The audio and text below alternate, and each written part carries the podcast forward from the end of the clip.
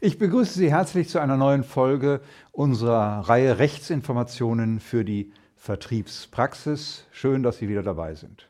Worum geht es heute?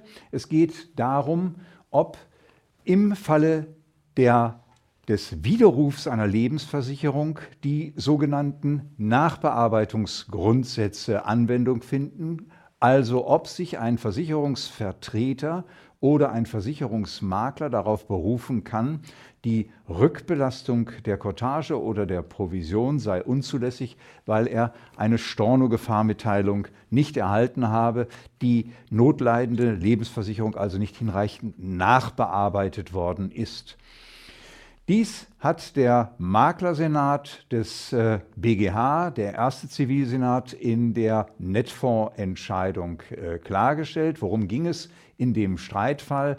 Da, äh, der, äh, der, betraf das Verhältnis des eines Maklers zum Maklerpool, aber ähm, wie ich bereits angetönt habe, sind die hier entscheidenden Fragestellungen auch für den Vertreter eins zu eins äh, ähm, zu übertragen. Das heißt also, dann, wenn beispielsweise die Vertriebsgesellschaft gegenüber dem äh, Untervertreter das Provisionskonto mit Rückprovisionen belastet, aus stornierten Lebensversicherungen stellt sich die, äh, äh, die Frage gleichermaßen. Im Streitfall war es so, dass äh, Netfonds dem angeschlossenen Makler ähm, in Fällen des Widerrufs von Lebensversicherungsverträgen die Courtage rückbelastet hat. Und äh, der Makler hat natürlich dann gesagt, äh, er hätte gar keine Stornogefahrmitteilung erhalten, die Rückbelastung sei unzulässig. Der Pool hatte sich damit dagegen zur Wehr gesetzt, dass er gesagt hat, im Falle des Widerrufs ist Feierabend, da gibt es keine Stornogefahrmitteilung. Äh, die Nachbearbeitungsgrundsätze finden keine Anwendung. Der Bundesgerichtshof hat das im Ergebnis auch so entschieden. Er hat ausgeurteilt, keine Anwendung von Nachbearbeitungsgrundsätzen beim Widerruf der Lebensversicherung nach 8 VVG, weil die Nachbearbeitungsgrundsätze nicht anwendbar äh, seien. Denn der Widerruf sei nicht von demjenigen zu vertreten, dem die Nachbearbeitung obliege.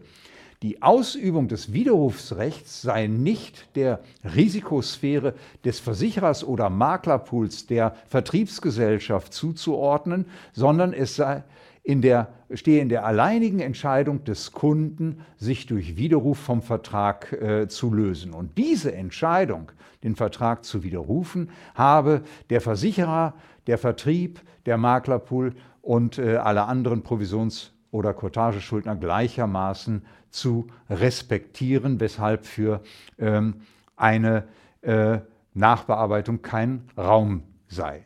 Die Interessen des Vermittlers und insbesondere dessen Provisionsinteresse rechtfertigten daran keine, äh, äh, dahin, äh, dahingehend keine Einschränkung.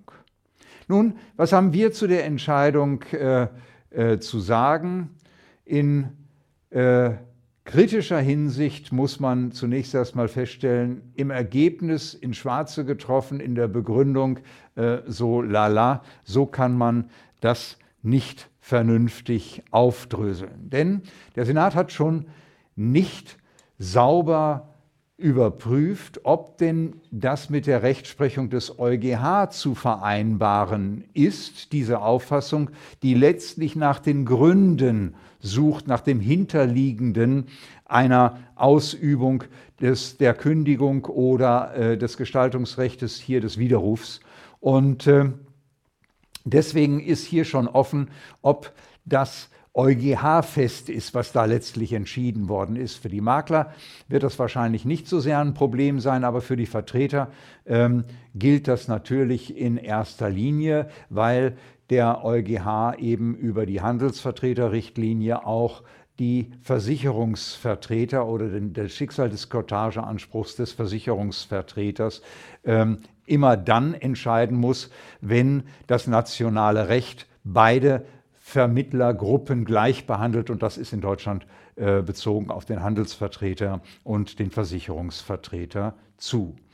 Es stellt sich also die Frage, ob es mit der Rechtsprechung des EuGH vereinbar ist, dem Vermittler allgemein das Risiko des Widerrufs äh, zuzuweisen. Diese Frage ist offen geblieben. Unabhängig davon äh, hätte man aber im Kern herausarbeiten müssen, dass der Kunde mit dem Widerruf ja von einem ihm in dem vermittelten Vertrag vorbehaltenen Gestaltungsrecht Gebrauch macht, denn das gesetzliche Widerrufsrecht ist natürlich zwingender Bestandteil des vermittelten äh, Vertrages.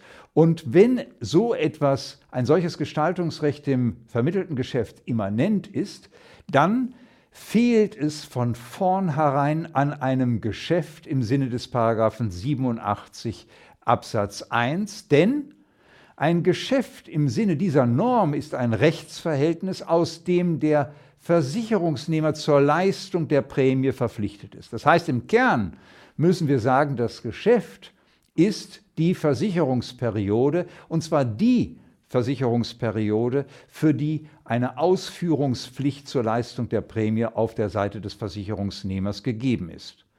Der Versicherer erwirbt aber von vornherein gar keinen Anspruch gegen den Kunden, den Versicherungsvertrag weiter mit Prämien zu bedienen als bis zum Termin des Widerrufs.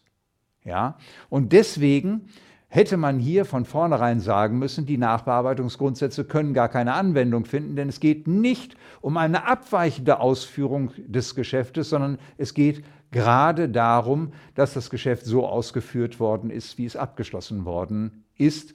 Ähm, wenn man dem nicht folgt, dann könnte man eben auch den 87a Absatz 3 HGB mit der allgemeinen äh, Erwägung verneinen. Die Leistungspflicht des Kunden ist in jedem Fall von vornherein teilweise auflösend bedingt und auch das äh, ist ein Fall, der nicht unter die Nachbearbeitungsgrundsätze äh, führt, äh, äh, zu subsumieren ist. Warum? Weil Sinn und Zweck des Paragraphen 87 Absatz 3 Satz 1 HGB äh, dafür sprechen, die Norm nicht auf den Widerruf anzuwenden. Denn 87 Absatz 3 beruht letztlich darauf, dass der Versicherungsvertreter oder der Vermittler, beziehen wir den Makler gleich mit ein, mit seiner Tätigkeit zum Abschluss des Geschäfts alles Erforderliche getan hat, dem Unternehmer einen Anspruch auf Ausführung desselben zu verschaffen.